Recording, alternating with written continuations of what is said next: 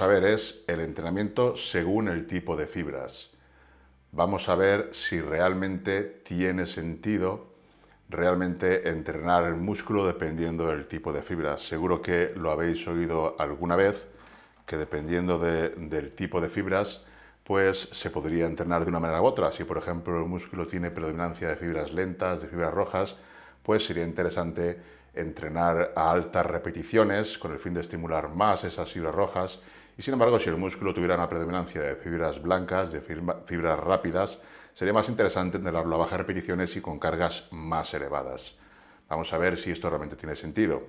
También se ha dicho mucho que, por ejemplo, entrenando con cargas elevadas, el músculo crece de diferente manera y que, digamos, es más rocoso, es más fuerte, es más grande, más bombeo, más lleno y con cargas eh, ligeras pues es diferente la hipertrofia. Vamos a ver si todo esto tiene sentido, si es verdad, hasta qué punto tiene sentido, hasta qué punto puede tener parte de razón, si realmente es así o si realmente son tonterías y, no tienen ningún sentido realmente. Vamos a ver qué dice la evidencia y vamos a sacar algunas conclusiones. Seguro que, que lo habéis oído, comentadme por ahí. Pero bueno, vamos como digo a ver qué es lo que dice la ciencia. Lo primero que tenemos que ver serían los tipos de fibras. El músculo, el músculo esquelético está formado por distintos tipos de fibras y aunque es algo más complejo vamos a resumirlo todo y decir pues bueno que hay varios tipos, que son muchísimas las fibras que hay, muchísimas las fibras. Solamente, solamente en el bíceps ya contiene lo que serían en 170.000 fibras, eh, bueno, entre 170.000 y entre 410.000 fibras, solamente en el bíceps. Imaginaos la cantidad de fibras que, que tiene el cuerpo humano, que tenemos en los músculos. Si de forma resumida podríamos clasificar las fibras en dos tipos, en las fibras de contracción lenta y las fibras de contracción rápida. En humanos las fibras de contracción rápida las podríamos clasificar en dos subgrupos, las fibras 2A y las fibras 2X. En humanos las fibras de tipo 2B no las tenemos. Se dice mucho las fibras 2B, pero realmente los humanos no tenemos ese tipo de fibras. Sí tendríamos unas fibras que son híbridas. Digamos que son fibras que tienen componentes tanto de contracción lenta como de contracción rápida y eh, son muy interesantes tenerlas porque así esas fibras se van a poder adaptar hacia un tipo de fibras u otro, dependiendo del deporte que practiques o dependiendo de, la edad, dependiendo de muchos factores, son un tipo de fibras que aparte de poderse adaptar en un punto u otro, pues también tiene una capacidad intermedia de generar fuerza y resistencia, de generar entre lo que puede generar las fibras rojas y las fibras blancas, pues esas fibras intermedias o híbridas pueden generarlo también, ¿no? Vamos a ver aquí lo que sería una sección transversal del músculo y vemos las fibras. Veríamos, por ejemplo, las fibras rojas o de tipo 1. Las veríamos con un color más oscuro en esta fotografía. Las fibras de tipo 2A serían las de un color más grisáceo. Lo vemos ahí un color más grisáceo. Y luego las fibras de tipo 2X, las de contracción más rápida, serían las de un color más claro o más blanquecino. Las fibras de tipo 2, pues hemos dicho que, que no existen en los, en los humanos, pero sí en los animales. Vamos a ver las fibras de nuevo, pero esta vez con, con coloritos. A ver qué tenemos aquí. Tenemos las fibras de tipo 1 en color rojo, las fibras de tipo 2A en color rosado, las fibras de tipo 2X en color azul. Luego tendríamos el tejido conectivo en verde. Este tejido conectivo pues sería lo que envuelve cada una de las fibras. Esto sería el, endomisio. El endomisio envuelve cada una de las fibras y luego el perimisio separa lo que serían paquetes de fibras. Las fibras van en paquetes y esto estaría separado o dividido por lo que sería el, el perimisio. Luego el epimisio sería la capa de tejido conectivo que envuelve todo lo que sería el músculo, una zona más grande del músculo. Y luego tenemos aquí en, naranja lo que serían los núcleos, que se encuentran pues, en posiciones periféricas a lo que sería la fibra. En los mamíferos, como hemos visto, como he dicho ya antes, las fibras de tipo 2B no existen. Sí existen fibras híbridas que pueden pasar a tipo, tipo 1 o tipo 2, pero no, no existen fibras de tipo 2. Aquí tenemos, eh, a ver, eh, una revisión de, Scott Mendler del 2019 comenta que las fibras híbridas son comunes. En esta revisión se ve que las fibras híbridas es algo muy común en muchas especies. Concretamente en esta revisión, pues lo que se ven son que en 39 especies estudian más de 150 músculos y lo que demuestran son que las fibras híbridas son comunes en todas las especies y representan más de un 25% del total de las fibras musculares. Entonces eh, podemos, podemos, saber, podemos deducir y, se sabe que las fibras híbridas, como decía antes, tienen dos funciones. Una función sería poder derivar, poder adaptarse a un tipo de fibra Mm, mediante adaptaciones, por ejemplo, al ejercicio. Si tú practicas un ejercicio que requiera de un componente de fibras lentas más acusado, pues esas fibras híbridas o intermedias se van a, poder adaptar y transformarse o, irse más a fibras lentas. Mientras que tú haces un deporte que requiere adaptaciones más explosivas, que necesites de fibras más rápidas, esas fibras híbridas se van a adaptar y van a formarse más en, en lo que serían fibras blancas. Tenemos que tener en cuenta que tenemos muchísimas de esas fibras. Por lo tanto, el potencial adaptativo del cuerpo es bastante elevado. Es bastante elevado y es eh, pues, interesante eh, lo que se puede hacer con las fibras. Podemos modificarlas dependiendo del entorno, dependiendo de, lo que hagamos nosotros en nuestro trabajo, lo, que hagamos como, seres humanos, que necesitemos para, para cazar, para recolectar, dependiendo de cómo trabajemos para conseguir los alimentos. En este caso vamos a gimnasio ya está, pero esto no se hizo para ir al gimnasio. Entonces, dependiendo de cómo, nos adaptemos, de cómo nos movamos, pues vamos a tener unas adaptaciones u otras. Y otra capacidad de estas fibras híbridas, otro sentido que tiene, es pues el ser más funcional, al poseer propiedades de los, de los dos tipos de fibras, tanto lentas como rápidas, pues eh, tenemos la capacidad de, digamos, ser más versátil, ¿no? Es un comodín que se guarda que se guarda el, el, cuerpo, pues para poder modificarse o adaptarse al entorno conforme sea necesario. Esto es interesante porque eh, una manera de ganar fuerza, por ejemplo, es eso, ir consiguiendo que más fibras híbridas, vayan pasando a ser fibras de tipo, de tipo 2, ¿vale? 2X concretamente. Vamos a ver un ejemplo de lo que serían las, fibras, pero en un modelo animal. En este caso es un roedor y lo que vemos aquí es que eh, las fibras eh, del roedor en la imagen de la izquierda que corresponden a las fibras del sóleo, tenemos simplemente fibras de contracción lenta. Tenemos las de tipo 1, que serían las rojas, lo que veis en rojo son las fibras del roedor en el sóleo, y luego tenemos las de tipo 2A, que serían las rosas. En el sóleo, que sabemos que es un músculo que tiene fibras mayormente de contracción lenta, en el sóleo no hay fibras de tipo 2B. En los humanos recuerdo que no tenemos ese tipo de fibras no tenemos fibras de 2B. Y lo que vemos en la imagen de la derecha, ahí serían otro tipo de fibras, concretamente las del extensor largo de los dedos del roedor. Y estas sí son de contracción rápida. Aquí sí que podemos ver las fibras de tipo 2B. Tenemos eh, las azules, que serían las azul oscuro, serían las de 2B. Y luego tenemos las azul claro, que serían las de tipo 2X. Y luego tenemos la rosa, que serían las de tipo 2A. El verde sería el tejido conectivo. Hemos visto pues que en animales sí hay fibras de tipo 2B, pero los humanos tenemos fibras de tipo 1 y luego las fibras de contracción rápida podríamos dividirlas de forma muy resumida en fibras de tipo 2A y 2X. Luego tendríamos también pues lo que serían las fibras híbridas. Vamos a ver pues si entrenar un músculo dependiendo del tipo de fibra tendría sentido podría tenerlo realmente, pero vamos a ver qué es lo que, es lo que sucede aquí, vamos a ver si realmente tiene sentido o no. Ya dentro de lo que sean los sistemas de entrenamiento, pues tenemos ahí que si especial para las fibras rojas, o sea que tienes que ir a 20 repeticiones para trabajar las fibras rojas, o si quieres desarrollar las fibras blancas, si quieres enfatizarlas, tiene que ser con cargas pesadas porque es la única manera. Eso seguro que lo habéis oído muchas veces. Entonces lo que se suele decir es eso, que los músculos con predominancia en fibras lentas, pues que tenemos que hacerlos a más de 12 repeticiones, por ejemplo, y los músculos en los que predominen las fibras de contracción rápida, tenemos que ir a cargas más pesadas y a más bajas repeticiones. Realmente podría ser algo razonable, digamos que tiene lógica, Pero vamos a ver qué es lo que se ve cuando esto se investiga, cuando se pasa a un estudio y se controla el tema del crecimiento de las fibras, vamos a ver qué es lo que sucede exactamente.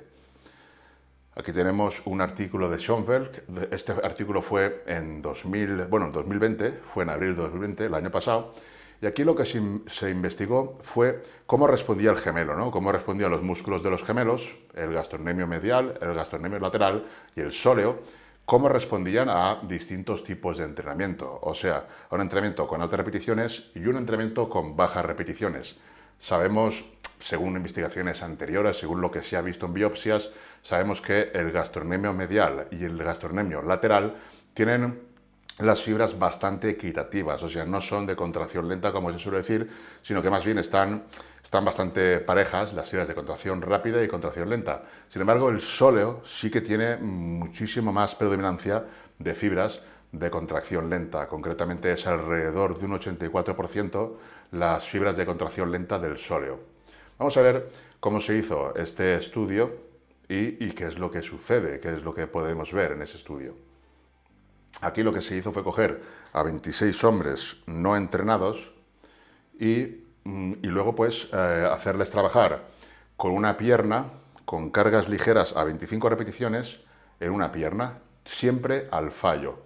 Trabajamos cargas ligeras a, 25 repeticiones, una pierna, tanto con, con el sóleo sentado como con gemelos de pie, con elevaciones de pie y la otra pierna la hacían a cargas pesadas, 8 repeticiones al fallo. Tened en cuenta que siempre iban al fallo, tanto en cargas ligeras como en cargas pesadas iban al fallo. Los ejercicios, pues bueno, fueron esos dos y se hacían cuatro series dos veces por semana y el trabajo duró 10 semanas. Vemos los resultados, tenemos aquí en esta gráfica y al final del estudio lo que vemos es que los resultados pues son eh, prácticamente idénticos, o sea, no hay diferencias en absolutamente ningún músculo, ni en el sóleo, ni en el gastrocnemio medial, ni en el gastrocnemio lateral. No hay diferencias significativas en absolutamente ningún músculo, o sea que los tres músculos respondieron de manera muy similar a cargas pesadas y menos repeticiones y también a cargas ligeras y altas repeticiones.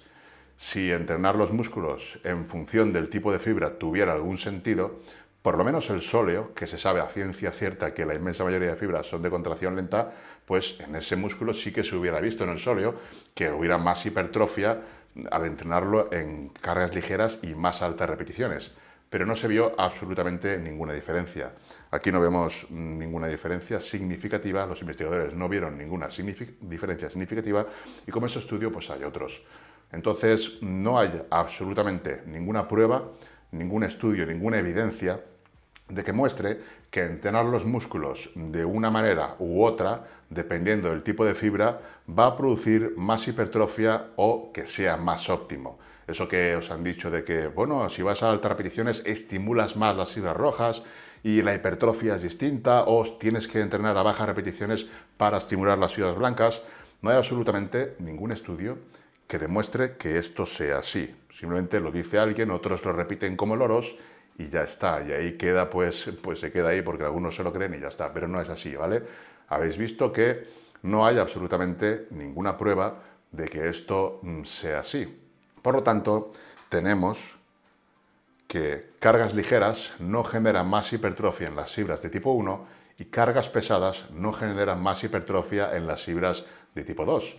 Por lo menos según toda la evidencia que tenemos hasta el momento, esto es un mito y entrenar según el tipo de fibras, pues daría como resultado, no daría como resultado un crecimiento más óptimo, porque no tiene ningún sentido ni se ha visto, ni se ha visto que, que funcione, que realmente haya alguna ventaja en entrenar un músculo que supuestamente tenga más predominancia de fibras blancas, entrenarlo a bajas repeticiones y cargas elevadas, y otro que tenga más predominancia supuestamente de fibras lentas, fibras rojas, entrenarlo a altas repeticiones y con cargas más elevadas.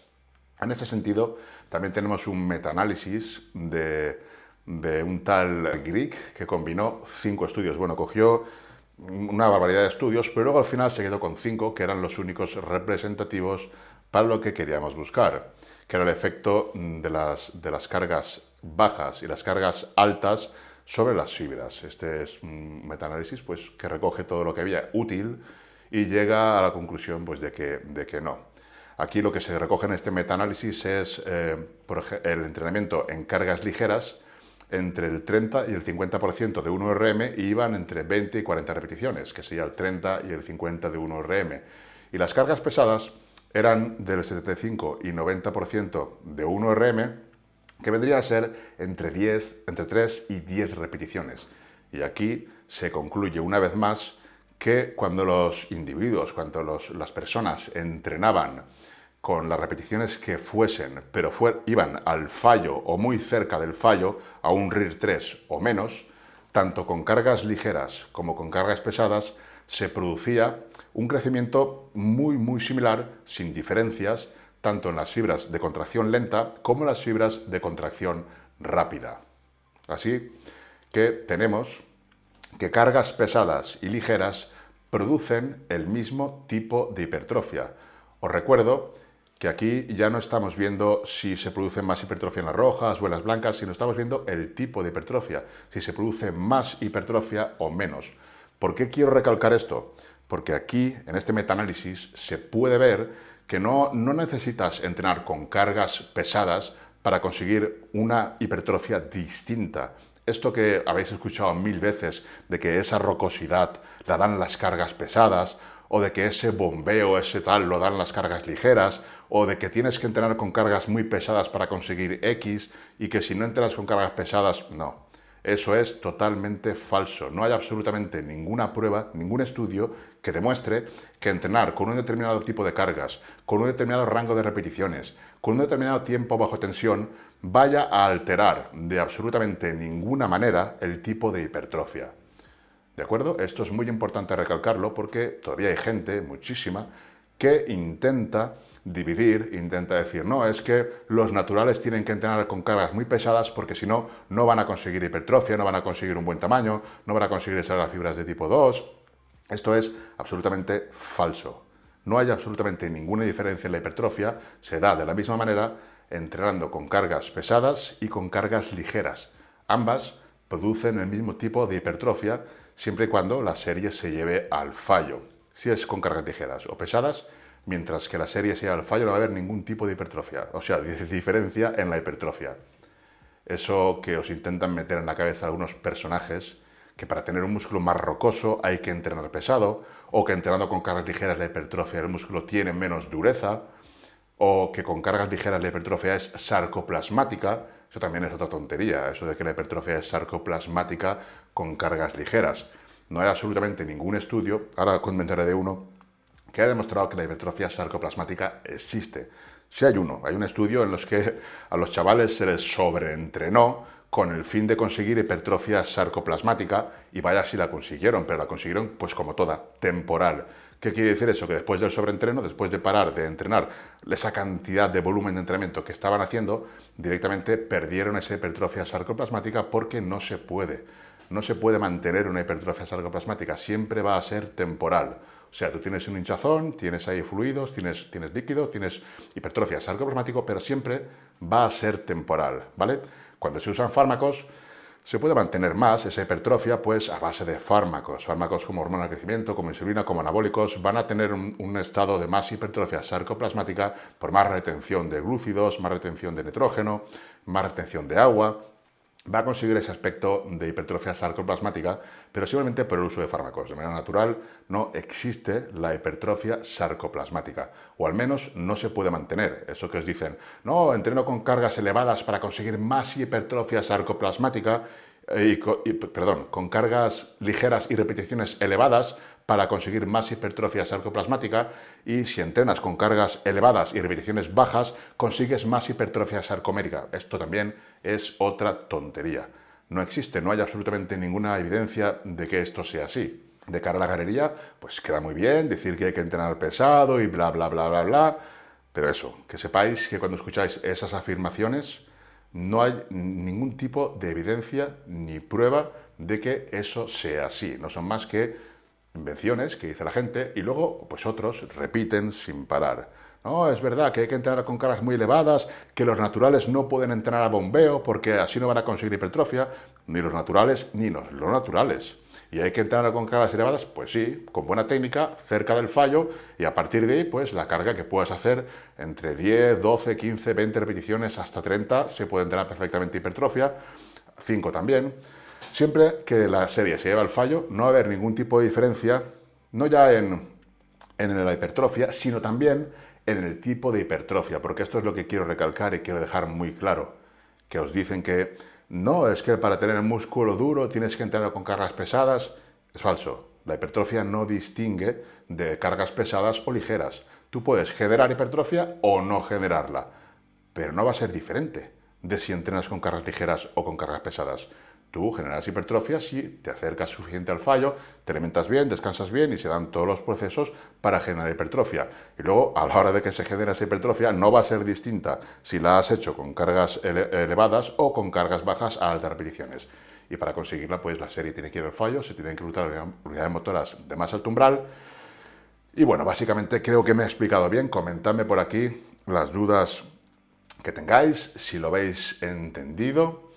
Esto es una cosa que, me da un poco, de rabia que se diga tanto cuando es totalmente falso y la gente se lo cree. Los naturales tienen que entrenar pesado para aumentar masa, coño, los naturales y los no naturales. Tienen que entrenar pesado o ligero, pero siempre muy cerca del fallo. Esta gente que, que os dice estas cosas, os dicen también que los dopados pueden generar hipertrofia con bombeo, pero los naturales tienen que entrenar pesado. No hay absolutamente nada de evidencia que diga que esto es así y todos los estudios que se hacen son naturales. No es que justamente los estudios cojan aciclados, todos los estudios son naturales. Y mientras que se llegue la serie al fallo, va a haber hipertrofia, puede haber hipertrofia, mejor dicho. Y no va a haber diferencia en la hipertrofia, tanto que sea con cargas ligeras o con cargas pesadas. Y los naturales pueden ganar masa muscular y de la misma calidad, tanto con cargas ligeras a altas repeticiones, acercándose o fallando, como con cargas elevadas a un rango más bajo de repeticiones el tratar de separar el entrenamiento de naturales y dopados y hacerlo totalmente diferente responde a cuestiones de marketing y de intereses comerciales. Es, responde a eso o a ser un ignorante en la materia, pero realmente ya te digo que es siempre por intereses comerciales y opiniones totalmente sesgadas debido a esos intereses que te muestren un solo estudio de que te diga de que eso es así, de que realmente si no entrenas con cargas pesadas y eres natural, no vas a conseguir hipertrofia, cuando justamente, absolutamente toda la evidencia nos dice lo contrario, que vas a conseguir hipertrofia tanto con cargas ligeras como con cargas pesadas, mientras que la serie la lleves al fallo. Luego, claro, alguien, algún personaje dice esto, luego los fanboys lo repiten por todas las redes y se da por hecho de que es cierto, de que los naturales no pueden entrenar bombeo, no pueden entrenar con cargas ligeras, que tienen que entrenar con básicos, a, bajas repeticiones, con cargas muy elevadas. Vuelvo a repetir, es totalmente falso. No hay absolutamente nada de evidencia que diga que, sí, que es así. Lo hemos visto ya en, en, clases anteriores, hemos visto que se puede entrenar, se puede conseguir hipertrofia con cargas ligeras y pesadas, a repeticiones altas y a repeticiones bajas con tiempo bajo tensión elevados y tiempo bajo tensión bajo. Y no va a haber diferencia, no va a haber diferencia en el tipo de hipertrofia independientemente de cómo la consigas, de cómo entrenes para conseguir esa hipertrofia. En esta clase, pues hemos visto en todas las anteriores eso, y en esta hemos visto también que el tipo de hipertrofia que se genera en las fibras es exactamente el mismo. No hay diferencia. En las fibras rojas y blancas no hay absolutamente ninguna diferencia por entrenar en cargas pesadas y en cargas ligeras tenemos bastante más evidencia sobre, sobre esto en un estudio de, de Robert Morton y colaboradores del 2019. En este estudio, lo tenemos aquí, aquí lo que se ve es que tanto con cargas ligeras como con cargas pesadas van a dar como resultado un reclutamiento similar de fibras musculares de contracción rápida y lenta. O sea que al final lo que prima es la activación de unidades motoras de alto umbral y esto mientras lleguemos la serie al fallo se va a dar. En este estudio concretamente se proporcionan pruebas que coinciden exactamente con lo que sería el principio de tamaño descrito por Hineman, que hemos visto ya en clases anteriores, y aquí pues ven y muestran, demuestran mejor dicho, cómo la realización de ejercicio de fuerza hasta el fallo, siempre que sea hasta el fallo, esto es muy importante, Siempre que sea hasta el fallo, se van a activar las unidades motoras de más alto umbral y, por lo tanto, se van a reclutar, se van a activar todas las fibras musculares independientemente de la carga o de la duración de la repetición. Pues muy bien, me alegro. Ahí estamos, Pablo. Muchas gracias, me alegro que, que resulte interesante. Sí, puede funcionar perfectamente, eh, variar de repeticiones o no. Lo suyo es imprimir, pues, máximo volumen que puedas, siempre con intensidad, siempre cerca del fallo. Muy bien, Pepe, me alegro de, de haberte ayudado a entender esto. Genial. Es importante, por supuesto.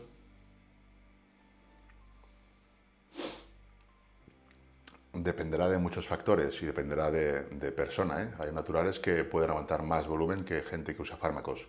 Es cuestión de adaptarse. Son muchas cosas las que... Y frecuencia 2 y 3. Ahí te, te la han colado, pero bien colada también. Eso se nota que no has asistido a otras clases.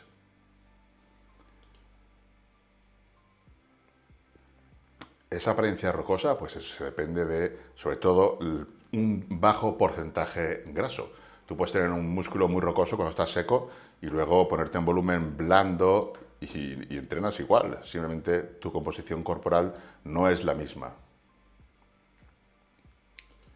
Y personas infladas, ¿qué marca la diferencia? Pues te lo estoy diciendo, agua subcutánea, agua intramuscular, agua básicamente. No es como entrenes, para nada. Entiendo que el umbral se refiere a la parte neural. Fibras de bajo umbral son siempre tipo 1. Las fibras rojas de, contracción lenta, las de tipo 1. Entiendo lo que el umbral se refiere a la parte neural.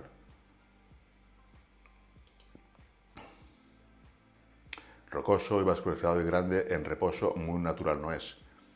No sé de qué, quién ha dicho nada de eso. Cuando subimos el volumen se baja la intensidad y viceversa. Mm, dependerá de muchos más factores. Puedes subir el volumen sin bajar intensidad si subes la comida, si mejoras el descanso. Pueden ser muchos factores. ¿Se debería tener en cuenta la densidad de entrenamiento también en esto o no sería de gran importancia? Mm, no entiendo a qué te refieres. La densidad de entrenamiento no, no es que sea una cosa muy importante, es una variable más con la que tú puedes progresar pero más densidad no tiene por qué ser mejor. Simplemente te ayudará a terminar antes el entrenamiento, pero de hecho, probablemente eh, un mismo entrenamiento hecho durante más tiempo va a ser más intenso. No más denso, pero sí más intenso porque vas a descansar más y por lo tanto vas a tener más tiempo entre series para recuperarte y por lo tanto, por lo tanto muy probablemente vas a conseguir reclutar las motoras mejor, de más alto umbral y vas a conseguir llevar la serie más cerca del fallo o más repeticiones o más tonelaje. Cuanto más descanso, pues en teoría mejor. Otra cosa es que se te vaya el tiempo y tal y quieras densidad o algunas, algunas sesiones así. Esta es otra. ¿Puedo saber qué tipo de fibras predominan en mí? Claro, porque la gente habla de entrenar según el tipo de fibras y realmente esto ya tiene tela. O sea, no es una cosa sencilla de, averiguar. Realmente, sin, sin métodos invasivos, como una biopsia, es que no existe ningún método fiable para determinar si un músculo está compuesto mayormente de fibras de contracción rápida o de lenta. Se tiene que hacer una, biopsia para saber si no se puede saber. Ha habido sugerencias, ha habido investigadores que han sugerido eso, que si se podría determinar dependiente del número de repeticiones que se pueden completar con una carga submáxima. Una sugerencia que se ha hecho sobre esto sería, por ejemplo, que si tú realizas más de 9 repeticiones con el 80% de tu 1RM en un ejercicio en particular, se diría que las fibras involucradas en ese ejercicio son mayormente de contracción lenta. O sea, se ha propuesto que si una persona, si un atleta es capaz de realizar 9 repeticiones o más con el 80% de 1RM, pues digamos que ese atleta tiene en las fibras que inervan y que se usan en ese ejercicio, pues una mayor cantidad de fibras lentas. Y si en cambio se realizan con un 80% de 1RM menos de 9 repeticiones, pues digamos que ya tendría ese atleta una mayor, vamos, una mayor predominancia de fibras rápidas en ese músculo, en el músculo que esté trabajando en ese ejercicio en concreto. Esto lo quiso demostrar eh, Duris y colaboradores allá en el 2006. Ese estudio estaba bastante mal hecho, pero bueno, fue un intento de, apoyar esa hipótesis de que si realizabas nueve repeticiones o más con el 80%, de 1RM, pues las fibras que tú tenías eran mayormente de contracción lenta y si realizabas nueve repeticiones o menos, mejor dicho, menos de nueve repeticiones, las fibras que tenías en los músculos implicados en ese ejercicio eran mayormente de contracción rápida. Esto en ese estudio vieron que había una, una relación, pero no fue estadísticamente significativa habían diferencias y no fue una, relación que, digamos, tuviera algún sentido estadístico. No, no tiene una fuerza estadística suficiente como para considerarlo válido. Además, en este estudio no se usaron técnicas invasivas para ver el total o la predominancia de las fibras en los grupos que se investigaron y por tanto no es, no es válido, es muy cuestionable. Si tú no haces una biopsia no se puede saber qué cantidad de fibras lentas o rápidas hay en un determinado músculo. Hasta ahora no hay ningún método que no sea invasivo para poder averiguar la predominancia de, fibras en un determinado músculo. Aquí tenemos otro estudio de, de Tercis y colaboradores, este es del 2008, y aquí sí que se usaron biopsias. Aquí usaron usaron biopsias y aquí mm, querían lo mismo, determinar si había... Mm, mm, si habían diferencias en el entrenamiento dependiendo de la predominancia de las fibras. Aquí tampoco encontraron ningún tipo de relación con el número de repeticiones que una persona debería o podía realizar con una carga máxima de una repetición del 70 o el 85% de 1RM. lo que vieron es que las personas hicieron unas a repeticiones altas y otras a repeticiones bajas, vieron que no había ninguna relación, que no se podía determinar por, lo que sean las repeticiones que hacían, el porcentaje de fibras lentas o rápidas que tienen en el músculo. Aquí hicieron biopsias y vieron que no había ninguna relación con lo que sean repeticiones y con lo que sería el tipo de fibras que predominaba en cada una de las personas. Entonces, lo que tenemos es que, mm, conclusiones, Todavía no hay, no hay ninguna evidencia, no hay evidencia que indique que mediante un tipo de entrenamiento se pueda optimizar más el crecimiento muscular en función del tipo de fibra. O sea, no se puede estimular más mediante un entrenamiento un tipo de fibra u otro y por lo tanto no se puede generar hipertrofia de una manera u otra. Tú no puedes entrenar y decir, voy a entrenar así porque voy a conseguir un músculo más rocoso. Sí, Tú te puedes hacer todas las pajas mentales que tú quieras, pero eso no funciona así. No vas a tener un músculo rocoso por entrenar con cargas más pesadas. Si tienes un músculo rocoso por entrenar con cargas más pesadas, será porque has entrenado mucho, bien, durante mucho tiempo. Y lo mismo, el mismo músculo del mismo tipo, lo hubieras tenido entrenado con cargas algo más ligeras siempre y cuando fueses cerca del fallo o directamente al fallo. Habrían actuaciones en fuerza que no serían iguales, porque si tú entrenaras con cargas ligeras cerca del fallo a repeticiones altas, serías muy fuerte en repeticiones altas, pero no tanto en repeticiones bajas. Pero lo que es la hipertrofia total y el tipo de la hipertrofia sería absolutamente el mismo. No existe evidencia, pues, de que entrenar de alguna manera para conseguir más hipertrofia en algún tipo específico de fibras Mm, se puede hacer, no se puede. Ni tampoco existe eh, evidencia de que vaya a ser distinta la hipertrofia, si es con cargas altas o bajas. A partir de ahí se puede hacer la gente todas las, las pajas mentales que quiera, pero no existe absolutamente ni un solo estudio a día de hoy. Si existiera ya esta gente os lo pondrían los morros, pero no es que no existe. Ni existe ni que yo sepa existirá, porque según lo que se ve, según la fisiología, es imposible conseguir hipertrofia de una manera u de otra. La única manera que, en la que se puede conseguir hipertrofia en las fibras de tipo 1, las fibras lentas, la única manera que ha demostrado que realmente consigue más hipertrofia en las fibras lentas es mediante el entrenamiento con restricción del flujo sanguíneo.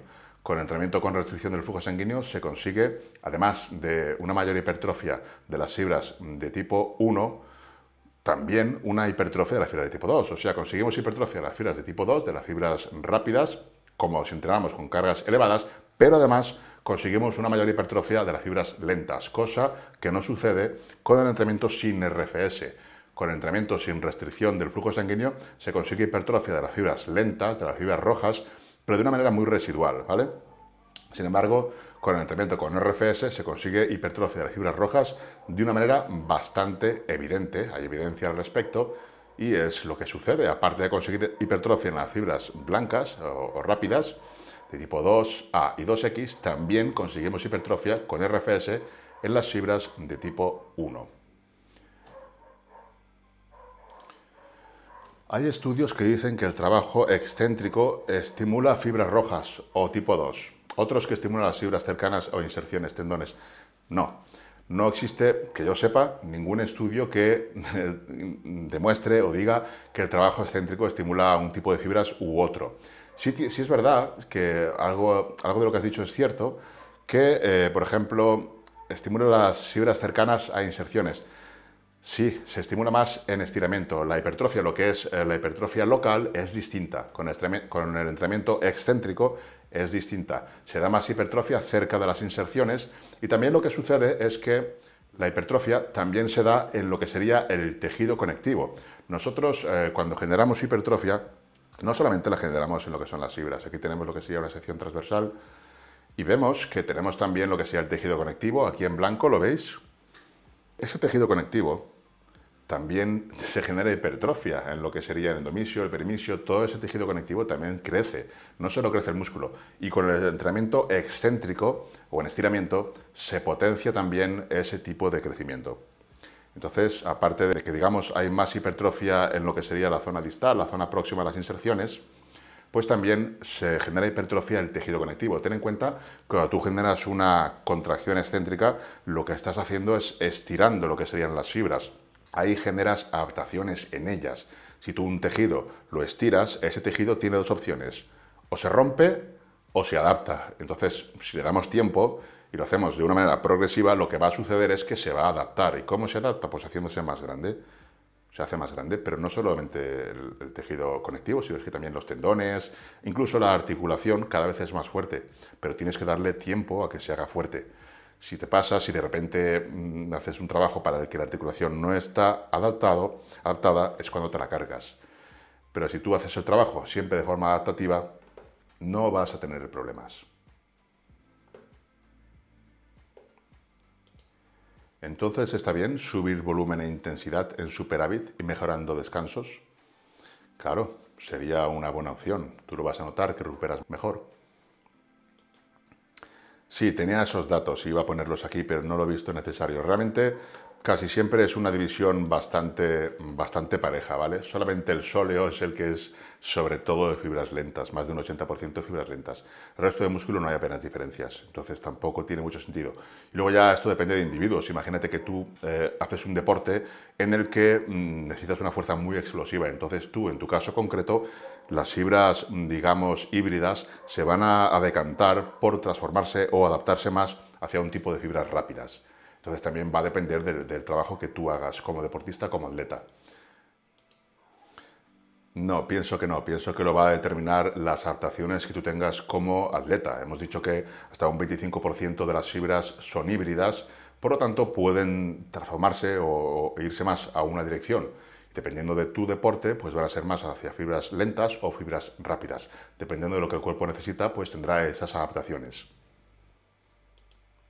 No, ya digo esto, que yo sepa, no es así. Lo mismo.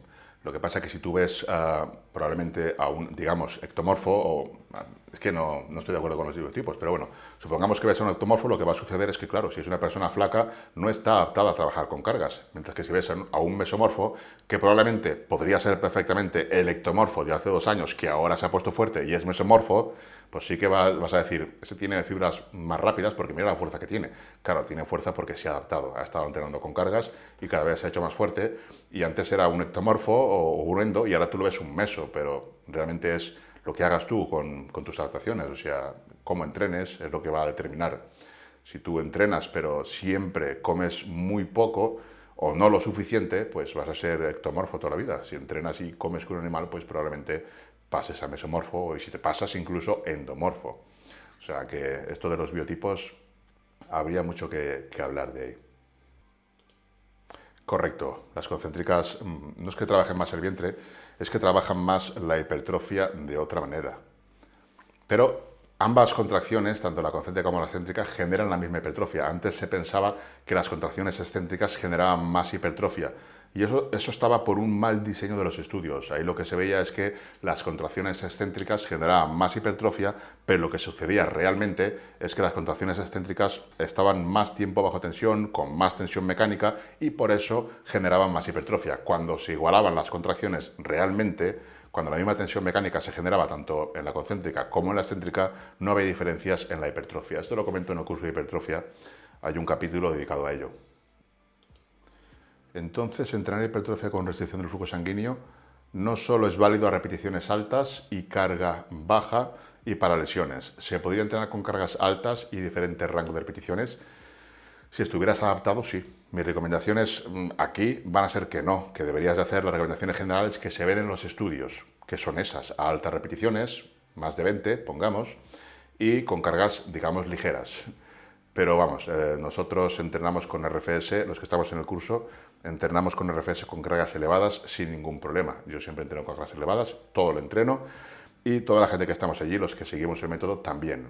Pero no puedes hacer desde el principio, tienes que tener un proceso adaptativo y le puede llevar meses. No es una cosa que tú puedas hacer desde el principio.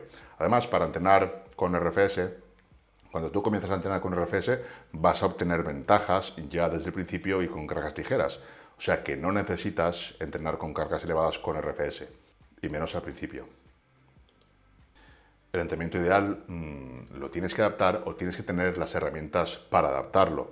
Yo, por ejemplo, para mí lo ideal es lo que muestro en las rutinas y aparte que doy las herramientas para que cada uno se lo pueda adaptar, que es lo importante, poder entender y poder adaptarte a ti el entrenamiento en base a tus progresos, tus preferencias, tus gustos, los ejercicios que te gusten. Es muy importante también que te crea adherencia y que disfrutes del entrenamiento. No creo, no tiene, no tiene sentido. Lo que tendría sentido en todo caso sería la alimentación, el descanso, quizá, pero el entrenamiento no lo creo. Si estamos hablando de que entrenar por un tipo de fibras no tiene sentido, pues ya esto, pues imagínate. Muchísimas gracias. Casi todos los, tejidos, casi todos los músculos del cuerpo tienen una, disposición muy pareja de fibras. Es irrelevante. Y, y es irrelevante también entrenar por el tipo de fibra, es lo que hemos visto aquí hoy.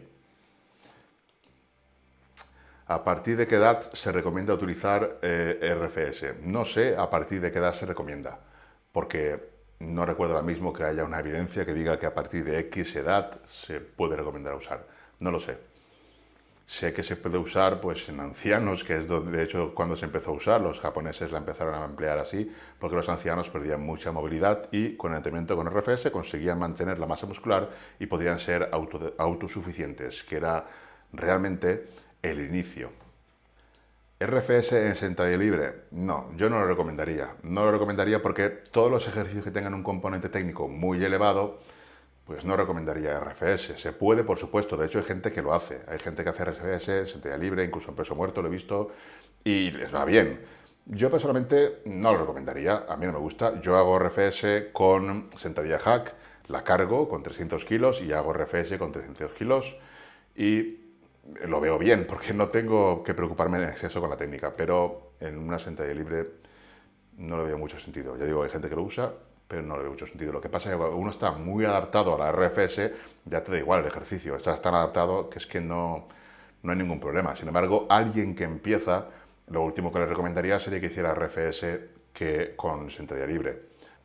Hay otras maneras de conseguir, de conseguir hipertrofia, sin complicarse tanto. O sea, otros ejercicios para emplear la RFS sin complicarse tanto, sin empezar ya por lo más difícil. ¿Cuál sería la presión adecuada para el uso de RFS? Pues una presión en la que tú puedas, eh, o sea, vamos a poner una escala del 1 al 10 y el 1 sería sin presión y el 10 sería oclusión total, ¿vale? La oclusión total no hay que llegar ni por asomo, una presión ideal podría ser un 6 para brazos y un 7 para las piernas. Para las piernas un poco más, porque las piernas al tener una circunferencia más grande permiten de más presión. Y luego lo que tú tengas de presión no es lo mismo que lo que haya de restricción del flujo sanguíneo. Esto es algo que la gente no entiende. La presión no necesita ser tan exacta porque lo que importa es la restricción. Y se ha visto que con un determinado margen de presión hay hasta un 40%, perdón, una misma restricción del flujo sanguíneo hay hasta un 40% de margen de presión. ¿Qué quiere decir con esto? Que una escala de 1 al 10, una presión de entre el 5 y el 7, va a haber una misma restricción del flujo sanguíneo entre esas presiones, entre una presión del 5, 6 y 7, va a haber una misma restricción del flujo sanguíneo. Entonces no es necesario atinar tanto con la presión, ni es necesario emplear manómetros, ni bandas de restricción del flujo, sanguíneo hinchables con manómetro, ni mucho menos bandas que hay ahora con un dispositivo que tú le pones la presión que quieres y automáticamente se regulan. Mira si no es necesario que de hecho, dependiendo de cómo sea tu extremidad, vas a necesitar una presión u otra si quisieras ser exacto. Porque una extremidad, una pierna muy grande, va a necesitar más presión que una pierna, digamos, más pequeña. Simplemente tener sentido común, no apretar, no presionar en exceso, porque hay mucho margen. Y con una presión solo de 5, del 1 al 10, una presión de 5, ya vas a obtener mejoras. Y luego está el tema de que más presión no es más mejora que eso también la gente lo confunde y vienen problemas. Más presión no es más mejora. Alejandro, un saludo. ¿Cómo es el entreno óptimo para reclutar el máximo unidades motoras de alto umbral, con un buen volumen, carga e intensidad? Para reclutar unidades motoras de alto umbral, lo que tienes que hacer es acercarte al fallo.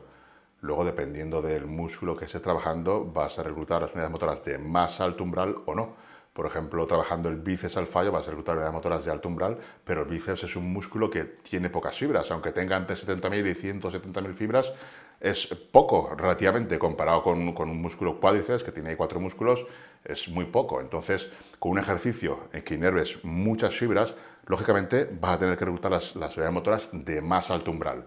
Cuanto más cerca del fallo estés, más se van a reclutar. En cuanto a carga e intensidad, hemos visto que con cualquier carga se puede reclutar unidades motoras de alto umbral. Se tiene que acercar la serie del fallo y la intensidad tiene que ser mm, alta al fallo o muy cerca del fallo. Con cargas muy muy elevadas no es recomendable ir al fallo, ni tampoco es necesario, porque ya se van a reclutar esas unidades motoras de alto umbral sin que la necesidad de que sean cargas muy elevadas. Esta es la reclutación de unidades motoras. Tú empiezas la serie y se va reclutando unidades motoras. Esto es la ley de Gineman, el principio de tamaño.